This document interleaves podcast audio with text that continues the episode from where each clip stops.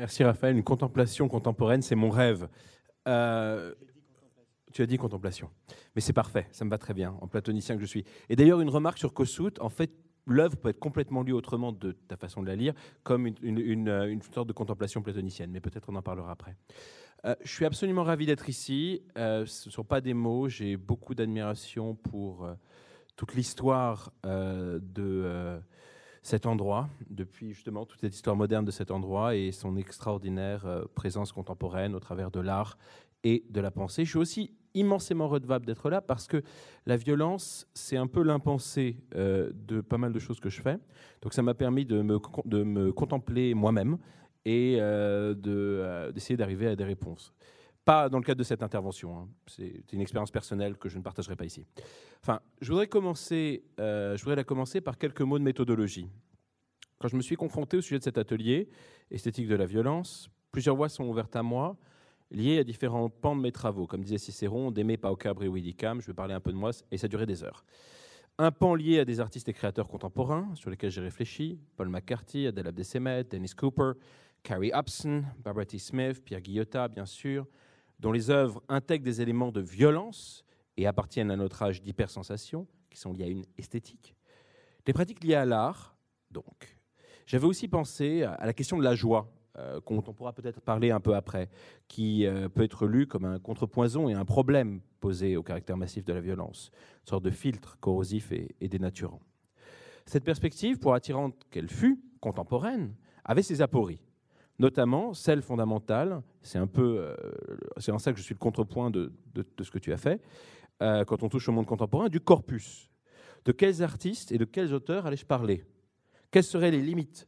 Quelle serait la pertinence de mon propos? Car la justesse d'un propos est bien sûr liée au périmètre qu'il recouvre. Je n'allais pas prétendre à un discours général, ce que Marc a eu l'audace de faire, euh, avec quelques exemples. Je n'allais pas non plus vous imposer une monographie sur un de ces auteurs ou artistes.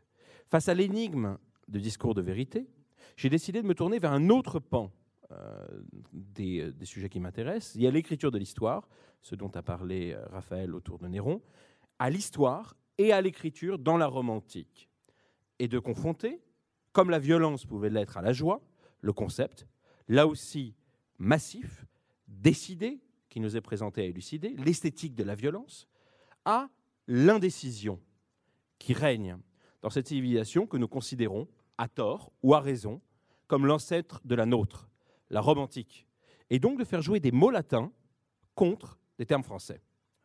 Ce faisant, je voudrais aussi, méthodologiquement donc, proposer une piste qui serait davantage philologique que philosophique. Mais l'on sait bien que depuis Platon, les deux disciplines sont sœurs et que s'intéresser aux mots, sens de la philologie, et s'intéresser et aspirer à la sagesse, la philosophie, en partie liées. Le mot violence, en français, est si courant que son contenu est à la fois précis sans définition et assez évanescent. Et Philippe nous a fait euh, le plaisir de, réentendre les définitions du littré. Il contient un élément assez subjectif, différent par exemple de l'allemand Gewalt. La violence est un acte commis par quelqu'un sur quelqu'un, et peut-être sur lui-même, destiné à violenter, à heurter pour utiliser le mot anglais, to hurt cette personne. Une esthétique de la violence serait donc une forme de plaisir sensible, voire de création artistique, produite à partir de l'exercice de cet acte de lésion de l'autre.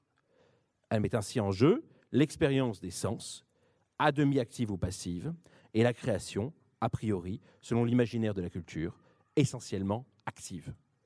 C'est une mise en jeu de la subjectivité d'un corps ou d'un esprit, ou des deux, qui peut être individuel, mais qui pourrait être aussi collectif.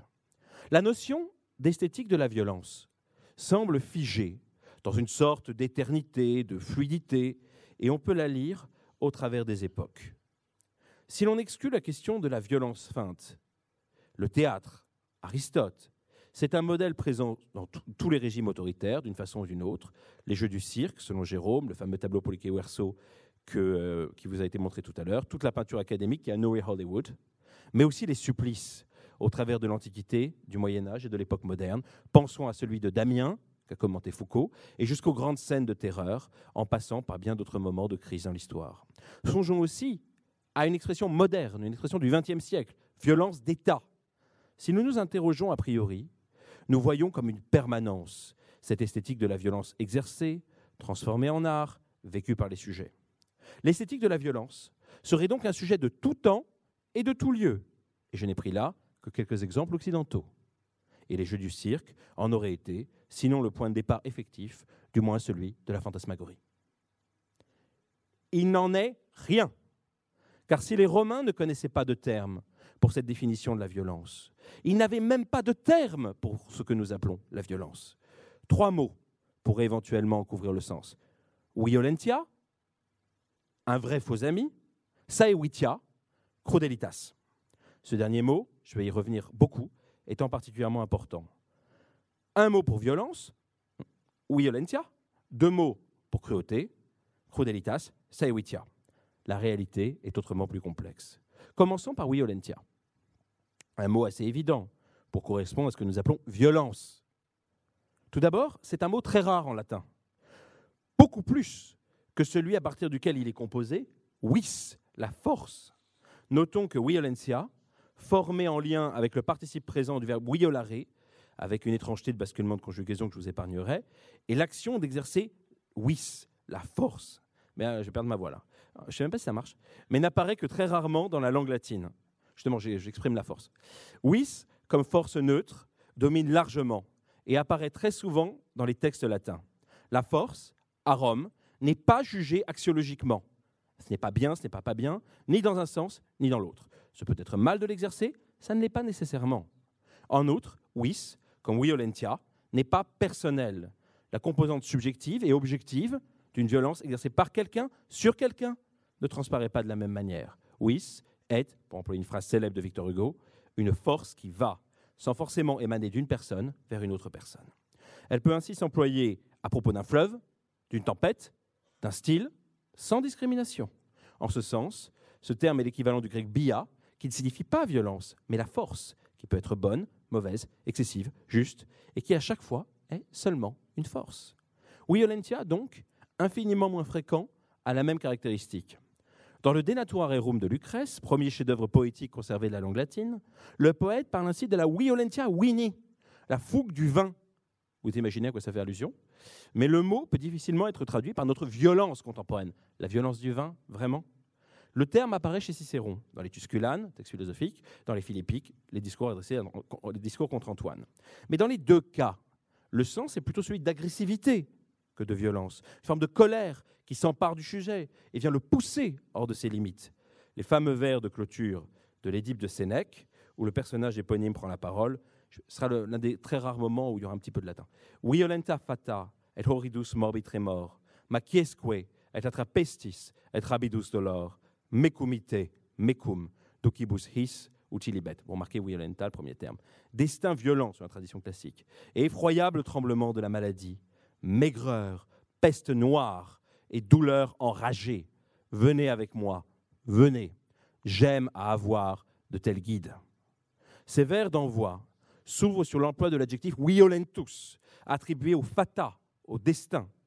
Dans ce sens tragique, nous ne sommes pas très éloignés de la violence, mais il s'agit plutôt d'une expression extrême de la force. Le sens est davantage tout-puissant, destin tout-puissant, que violent. La signification est ambiguë et elle oscille entre un sens de brutalité et un sens de pouvoir.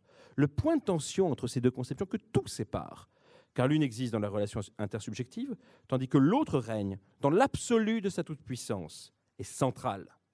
Il sépare une conception moderne, fondée sur le rapport, et l'autre, absolu, où le monde, comme l'individu, est un théâtre. Une de ces conceptions est fondée sur l'unicité du sujet, et l'autre sur l'ouverture en chant d'une scène. La violentia devient assez tardivement un terme juridique, remplaçant la lex Julia Dei, la loi, la loi euh, du 1er siècle avant notre ère. Le crimen violentiae est ainsi puni de mort. Mais cette expression ne correspond pas à un crime de violence. La translittération serait trop facile. Il s'agit plutôt d'un fait de mauvaise toute-puissance. Et là encore, terme neutre. Ce n'est pas simplement la violence, qui peut être mineure, qui peut être humble. C'est une forme extrême manifestée contre quelqu'un je ne me suis pas éloigné de l'esthétique de la violence. Car ce qui apparaît des fondements du terme, de son évidente ou trop évidente origine latine, c'est que cette violentia latine, avec elle, il ne peut pas y avoir d'esthétique. On ne peut pas visualiser, on ne peut pas formaliser la violence du vin, le crime de violence, qui n'est pas la voie de fait. Ce sont des réalités de civilisations différentes. Une esthétique de la colère ou une esthétique de l'agressivité n'ont pas de sens non plus. Dans la Rome antique, il n'y a pas d'esthétique de la violence, car la violence telle que nous la concevons n'a pas de sens. Je ne prétends pas qu'il n'y avait pas de violence, que certains sujets n'attaquaient pas d'autres sujets, mais notre conception culturelle de ce fait est nourrie d'une conception subjective et intersubjective. Dans l'Antiquité, on ne pensait pas à la violence, on pensait à la force, dont les usages sans subjectivité pouvaient être bons ou mauvais, mais ce n'était pas une violence qui serait par définition mauvaise ou par car ce seul fait est fondamental. Il invite à penser une telle catégorie, violence, comme chronologiquement datée, appartenant à un moment de civilisation, la modernité, et à une situation, l'Occident du XVIe siècle à nos jours. Intéressant que tous vos exemples dataient d'après. Plus encore, lors des 60 dernières années, et dans la même période, globalisée. Pourquoi ne pouvait-il pas y avoir auparavant de construction culturelle de la violence? Une réponse simple serait parce que le sujet n'existait pas, ou parce qu'une telle conception du sujet n'existait pas. Un deuxième argument tiendrait aux différences de civilisation. Dans la Rome antique, on l'oublie parfois, les femmes étaient mariées à 8 ans, avaient des enfants à 10, mouraient en couche, le plus souvent avant 20, étaient absolument soumises à leurs époux. Une minorité infime de citoyens vivait aux dépens du travail de tous les autres, réduits en servitude, qui leur devaient soumission et sur lesquels ils avaient droit de vie et de mort. La question de la violence, c'est-à-dire essentiellement d'une pratique subjectivante, n'a pas de sens dans une telle civilisation, où les subjectivités n'existent pas selon nos modalités unifiées, et où la vie humaine est soumise en permanence à des crises qui rendent impossible la conception unifiée d'une subjectivité triomphante. Dans une telle civilisation, le plaisir pris à une esthétique de la violence est impossible, car les actes de violence sont si fréquents qu'il est impossible d'y voir un fait extrême mettant en cause la subjectivité, c'est-à-dire un espace expérimental où la subjectivité est mise en danger et donc mise en jeu. L'esthétique de la violence est possible dans une société de raréfaction de la violence. Ce contrepoint avec la Rome antique, cette civilisation de proximité, mais aussi de si grande distance, est frappant.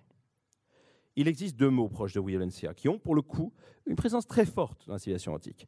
Saevitia, et plus encore, crudelitas.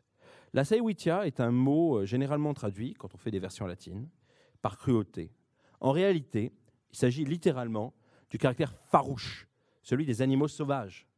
De là, dans une civilisation où la proximité avec les bêtes sauvages est par définition plus proche que la nôtre, le terme ne signifie pas exactement sauvagerie, mais une sorte de sauvagerie, on pourrait presque dire une sauvagerie domestiquée. C'est là aussi un terme qui s'applique au caractère, et il ne rend pas possible l'ouverture d'un espace d'expérience esthétique. En revanche, un terme latin est véritablement l'objet d'une contemplation, c'est-à-dire de l'équivalent antique, plus plein de ce que nous appelons esthétique la crudelitas, la cruauté. Ce terme provient du mot cruor, le sang versé, le sang rouge qui coule, comme l'écrit Félix Gaffio dans ce dictionnaire que tout élève a fréquenté en classe de latin. La crudelitas est le plaisir pris, non pas à la souffrance, non pas au fait de blesser quelqu'un, mais à voir le sang couler. C'est ainsi qu'Artaud a pu y voir une catégorie plus essentielle, plus archaïque aussi, moins moderne et civilisé pour le théâtre.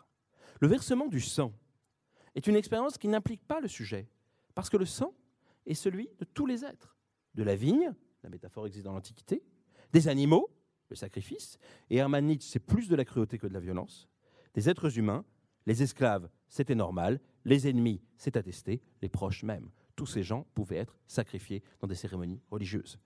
Le terme sanguis, autre mot employé pour évoquer le sang, est employé par Cicéron dans les lettres à Atticus à propos de l'État, c'est sa force vitale. Le croire apparaît à de très nombreuses reprises dans la littérature latine, notamment chez Lucain dans la Pharsale, qui, neveu et contemporain de Sénèque au 1er siècle de notre ère, présente de grands panoramas de carnage. La différence entre une civilisation de la crudelitas et une civilisation de la violence tient à sa conception de la subjectivité. Dans l'une, le sujet est central. Quelqu'un attaque quelqu'un. Et ces deux, quelqu'un importe. Dans l'autre, le sang versé est anonyme, il n'est pas dénombrable, il est liquide et il correspond à une conception de l'existence où il n'y a pas de culpabilité à démontrer. Le sang est versé, c'est normal. La question demeure en quelle quantité Contempler la cruauté et avoir une expérience esthétique de la violence correspondent à deux notions de sujet antagoniques. Dans la contemplation de la cruauté, le sujet qu'il contemple n'a pas nécessairement à s'en vouloir. Il ne connaît pas nécessairement d'injustice. C'est une expérience sans morale nécessaire, sans responsabilité, sans faute. Dans la violence, il y a exactement tout cela. Il y a une morale, une responsabilité, une faute. La cruauté est sans justice. La violence est soumise à réparation. Cette crudelitas n'est pas simplement un objet esthétique, quelque chose que l'on ressentirait d'une façon plus ou moins légère. C'est le moment d'une contemplation. D'un côté, une, une expérience inspirante, marquante peut-être, de l'autre, une participation au monde qui implique tout l'être. En fait, ce sont deux conceptions, comme pour Violencia, qui s'opposent. Celle d'une subjectivité unifiée, celle d'un champ de sang, de vie, de passion, qui serait assemblée en un instant dans la vision synoptique sans unité du sujet. Une constitution du surgissement du haut monde face à une unité du sujet. La comparaison de ces deux conceptions invite à remettre en perspective le critère d'esthétique de la violence. Que ce soit les artistes ou chacun d'entre nous, quand nous sommes confrontés à une rupture des normes d'interaction entre êtres humains, sommes-nous pris par une esthétique de la violence pendant un instant moderne où la subjectivité de chacun est prise en compte, celle du sujet lésé, celle du sujet lésant, celle du spectateur, celle peut-être même, dans le cas de l'art, du sujet recréant ou représentant la scène, ou face à une contemplation de la cruauté, dans laquelle la représentation est à la fois plus directe, plus difficile, où il faut du sang qui coule, où la présence physique, incarnée, est un horizon nécessaire. Dans cette contemplation de la cruauté, la subjectivité est seconde, mais elle rend possible, comme un envahissement de sensations, de choc, de tristesse. Dans notre époque contemporaine, où l'ancien monde est toujours présent, où le nouveau monde est devenu ancien, nous sommes confrontés jusqu'à des hybridations de ces deux modèles. Qu'advient-il d'une esthétique de la cruauté qui reposerait par le sang versé sur la désubjectivation d'êtres humains Nous ne sommes pas loin des images qui apparurent sur les sites de propagande djihadistes partout lors de ces dernières années, posant la question de la responsabilité de ceux qui décidaient de les reproduire ou de les cacher. Telle serait peut-être ma réponse à penser une esthétique de la violence, à voir combien celle-ci est datée, appartenue à une époque, et qu'elle existe dans nos usages de ce que nous nommons encore la violence, en compétition avec une contemplation de la cruauté, une esthétique. Hein. Une esthétique de la cruauté, et pourquoi pas une contemplation de la violence. Si nous tentions un tableau de ces pratiques, avec des abscisses désordonnées, nous pourrions comprendre comment, entre volonté d'être sujet, réalité de l'humanité et négation de la subjectivité, les forces de l'individu et du commun se heurtent les unes aux autres. Je n'ai pas encore parlé, et pourtant c'est central, de religion, plus précisément du christianisme. Car comme l'avait remarqué Foucault, dans la suite du stoïcisme, c'est-à-dire de Sénèque, le christianisme a ouvert un processus de subjectivation, comme on pourrait l'envisager dans une esthétique de la violence. Dans un texte célèbre et si important des confessions, Saint Augustin évoque l'expérience que fait un de ses amis des Jeux du cirque, spectacle évident de la cruauté. Et c'est de celle-ci, plutôt que de la violence, qu'il fait un vice, dans des mots avec lesquels je souhaiterais finir, car ils incarnent, par leur présence, mais aussi par l'écart qui les sépare de notre monde, toute la tension qui touche à ce sujet. Loin d'abandonner la voie terrestre, dont ses parents lui avaient chanté les charmes, il m'avait précédé à Rome pour y apprendre le droit. Et c'est là qu'il fut saisi, pour le spectacle de gladiateurs, d'une avidité incroyable, et cela d'une incroyable manière. Oui, alors qu'il avait en aversion et en horreur ce genre de spectacle, quelques amis et condisciples, au retour d'un banquet, le rencontrèrent par hasard dans la rue, et malgré l'énergie de son refus et de sa résistance, ils l'emmenèrent avec une amicale violence à l'amphithéâtre. C'était pendant les jours de ces jeux cruels, crudeles et funestes. Il leur disait, si vous traînez mon corps en ce lieu-là, et si vous l'y installez, Croyez-vous que mon esprit aussi et mes yeux, vous pouvez les diriger sur ces spectacles? J'y serai donc sans y être. Et ainsi d'eux et de vous, je triompherai.